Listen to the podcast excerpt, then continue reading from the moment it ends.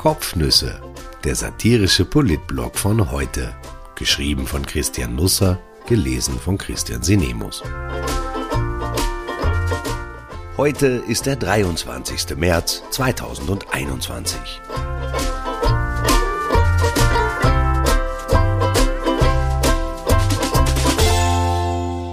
Tanz auf dem Vulkan. In diesen Kopfnüssen ist echt Feuer drin. Der Corona-Gipfel gestern war dagegen eher ein Glimmbrand. In Österreich wird die Bewahrung des Erreichten gern als Fortschritt gesehen. In diesem Sinne war die Sitzung der Regierung gestern mit den Landeshauptleuten ein voller Erfolg. Irgendwann mittendrin rief der steirische Landeshauptmann Hermann Schützenhöfer in die Runde, nix wird aufgesperrt, nix wird zugesperrt. Eigentlich hätte man den Tag mit diesem Motto ausklingen lassen können. Was gesagt werden musste, war gesagt. Am besten hätte Schützenhöfer nun Bretteljausen für alle ausgepackt, ein paar Flaschen Uhudler entkorkt und den anderen zugeprostet.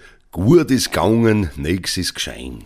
So aber wurde noch ein paar Stunden weiter gestritten und das auch noch teils in intimerem Rahmen. Knapp nach 16 Uhr schienen die Gespräche festgefahren, also klingte sich Sebastian Kurz aus und ließ Rudolf Anschober allein mit Wiens Bürgermeister Michael Ludwig, Niederösterreichs Landeshauptfrau Johanna Mikl-Leitner und Hans-Peter Doskozil verhandeln.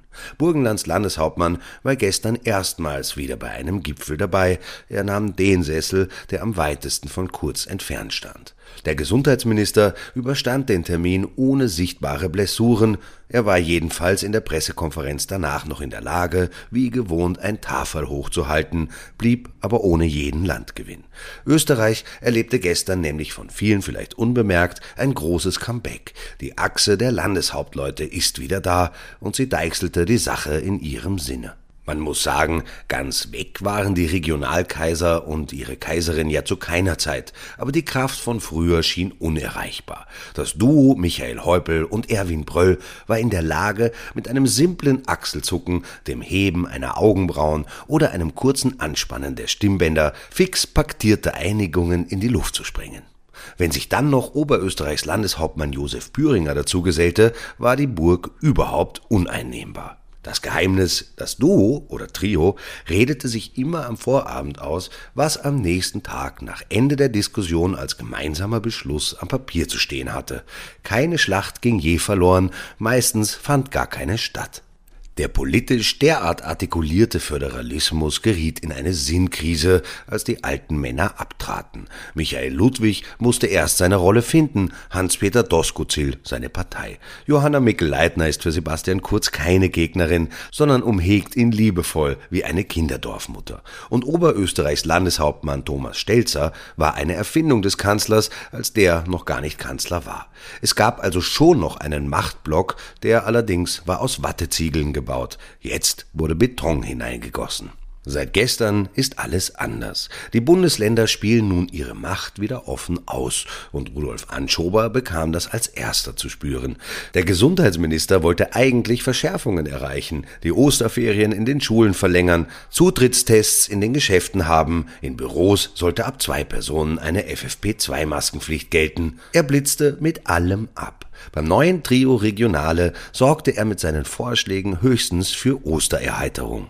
Die Niederlage war ihm in der Pressekonferenz nach dem Gipfel anzusehen und anzuhören. In der ZIP 2 wurde sie auch angesprochen.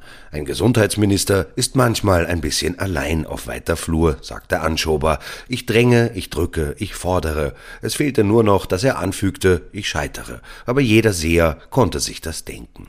Ich brauche Entscheidungen, die breit getragen werden. Ich brauche Entscheidungen, die von einer Bundesregierung getragen werden. Und ich will Entscheidungen, die auch von den Betroffenen betroffenen Ländern getragen werden, sagte der Gesundheitsminister. Gestern erreichte er weder die Breite noch die Länder, nicht einmal die Bundesregierung, deren Teil er ja eigentlich ist. Es wurde keine Notbremse gezogen, wie es Anschober am Wochenende noch dringend empfohlen hatte. Man ging nicht einmal vom Gas. Das kann sich rächen. Auf Twitter schilderte gestern ein Wiener Oberarzt seinen Spitalsdienst. In Wien sind praktisch keine Intensivbetten mehr frei. 165 waren gestern belegt, so viele wie noch nie. Drei mehr als in den Rekordtagen im Herbst 2020. Längst müssen Entscheidungen getroffen werden, wer noch ein Intensivbett bekommt und wer nicht. Wir tun alles für Sie, schrieb der Oberarzt, habe er zu einer Tochter eines Patienten gesagt, aber er stufte das selbst als Lüge ein, denn er konnte gar nicht mehr alles tun, sämtliche Betten voll. Die Triage kein Schreckensgespenst, sondern Realität, nicht mehr wegzuleugnen. Anschober hatte trotzdem keine Chance. Wie es jeder erfahrene Politiker getan hätte, rettete er die Sitzung, in der es nichts zu gewinnen gab, indem er eine neue Sitzung anberaumte. Also trifft sich der Gesundheitsminister heute Abend erneut mit Ludwig, Mikl-Leitner und Doskozil. Auch diesmal wird alles höflich ablaufen. Kurz wird wieder nicht dabei sein und die Beschlüsse, die fallen, werden bescheiden ausfallen, ohne dass sie eine Zier sind. Mehr Tests sollen kommen, mehr Grenzkontrollen zur Slowakei und nach Ungarn die ganze Klasse in Quarantäne gesteckt werden, wenn es den ersten positiv getesteten Mitschüler oder die erste positiv getestete Mitschülerin gibt. Sehen wir es zuversichtlich. Ostern 2020 durften wir gar nichts. Ostern 2021 nur mehr so gut wie gar nichts. Die Schanigärten öffnen doch nicht. Die Restaurants auch nicht. Was jetzt schon zu ist, bleibt geschlossen. Die Schulen bleiben offen, aber sie haben wegen der Osterferien ohnehin zu. Erst Ende April könnte es tatsächlich weitere Lockerungen geben. Hört man. Bis dahin will man weiter wursteln und hofft, die Zahlen auf diese Art zu senken, sie auszusitzen, daheim halt. Ich bin so skeptisch, wie ich schon vor einem Monat skeptisch war, als die ersten Öffnungen verkündet wurden. Aber es ist ja bald Ostern, die Zeit der Wunder. Vielleicht wundern wir uns heuer sogar schon ein paar Tage früher. Am Donnerstag und Freitag findet ein EU-Gipfel statt, erstmals seit Mitte 2020 nicht in Brüssel, sondern als Videokonferenz. So hat es Ratschef Charles Michel entschieden. Es geht natürlich um die Pandemie, dazu um den neuen Flüchtlingspakt mit der Türkei und die schwierigen Beziehungen zu Russland. Ein Thema allerdings emotionalisiert vorab mehr als alles andere und das könnte für uns bitter enden. Die Financial Times enthüllte gestern, dass es Pläne gibt, Österreich nun gar keine Extradosen Impfstoffe Impfstoff zukommen zu lassen. Und ich vermute, es war nicht explizit das, was Sebastian Kurz mit seiner jüngsten Attacke erreichen wollte. Am 12. März hatte sich der Kanzler in einer eilig einberufenen Pressekonferenz über die Impfstoffverteilung der EU geärgert. Ein geheimer Basar sei schuld daran, dass Länder wie Malta bereits 32,5 Prozent seiner Bevölkerung impfen konnten, Bulgarien aber nur 5,3 Prozent.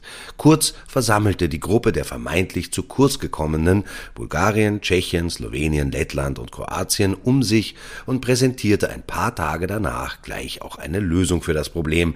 Sie sah auch für Österreich eine Sonnenseite vor. Pfizer BioNTech hatte sich nämlich bereit erklärt, 10 Millionen Impfdosen zusätzlich zu liefern. Aus diesem Kontingent wollte Österreich nun nicht wie vorgesehen 200.000 Dosen haben, sondern 400.000. Nun schaut es so aus, als würden wir gar nichts extra kriegen, vielleicht sogar weniger, als wir schon fix hatten. Die Financial Times zitierte gestern einen EU-Insider, dessen Botschaft war klar und deutlich. Kurz bekommt nicht eine einzige Impfdose dazu. Dafür soll ein Drittel des Kontingents an Lettland, Bulgarien und Kroatien gehen. Die Allianz der zu kurz gekommenen wäre damit wohl gesprengt und die EU hätte sogar ein gutes Argument dafür. Tatsächlich hat Österreich nämlich momentan keinen Rückstand bei den Liefermengen Mengen, sondern wir haben ziemlich genau so viel Impfstoff bekommen, wie uns pro Kopf zusteht. Erst in den kommenden Wochen droht eine Schieflage, da aber ist der EU-Verteilgipfel längst vorbei. Nicht jedes Land in der EU hat die Kritik des Kanzlers sportlich genommen, einige sind sogar richtig zornig auf uns. Schuld sei Österreich selber, weil es Impfkontingente nicht abgerufen habe, sagen sie und haben damit wohl recht. Vor allem Angela Merkel trägt uns die Attacke nach. Deutschland unterstützt nun den Plan, drei tatsächlich zu kurz gekommenen zu helfen, dafür Österreich und Lettland abzustrafen.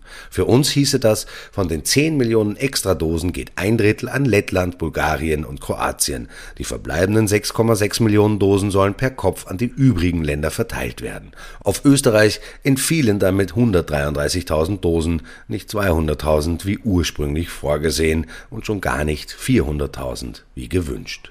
Fix ist natürlich noch nichts. Es sei noch keine Entscheidung gefallen, sagte das Kanzleramt gestern. Es werde noch verhandelt. Überstimmt werden kann Österreich nicht. Wir können jede nachteilige Lösung blockieren. Jedes andere Land eine für uns vorteilhafte allerdings auch. Vielleicht sollte Kurz das neue Trio Regionale mitverhandeln lassen. If you can beat Anschober, you can beat the world. Damit will ich Sie auch nicht weiter aufhalten und lediglich noch mein Versprechen von Beginn einlösen. Vor ein paar Tagen brach auf Island der Vulkan Fagradalsfjall aus. 300.000 Kubikmeter Lava strömten seither aus. Das Naturschauspiel lockte tausende Schaulustige an, die sich so nah an das Geschehen heranwagten, dass sich einige sogar an der Lava Zigaretten anzünden konnten. Der Österreicher Christopher Kemperle schrieb mir gestern ein nettes Mail. Der Kärntner Dachdecker und Hobbyfotograf erzählte mir darin, dass er gerade auf Island sei. Er habe eigentlich Nordlichter fotografieren wollen, aber dann bekam der Vulkan Bauchweh, den Rest kennt man. Gemeinsam mit zwei Deutschen charterte Kemperle einen Helikopter und flog über den Fahrgrad Jalzfall. Total unreal sei das gewesen, sagte er. Im Heli wurde es immer heißer. Er landete dann auf einer Anhöhe, nur 500 Meter vom Krater entfernt, und schoss wunderbare Fotos. Ein paar davon darf ich Ihnen hier zeigen. Ich wünsche einen wunderbaren Dienstag. Ich hoffe, die Bilder haben Sie ebenso fasziniert wie mich. Sie zeigen, dass es da draußen noch etwas anderes gibt als dieses depperte Corona, das vor einem Jahr ausbrach und uns zu verschlingen droht wie Lava. Wir werden das nicht zulassen. Die Erde ist zu schön und zu kostbar, um sie uns von einem Virus kaputt machen zu lassen. Die Welt danach hat schon begonnen.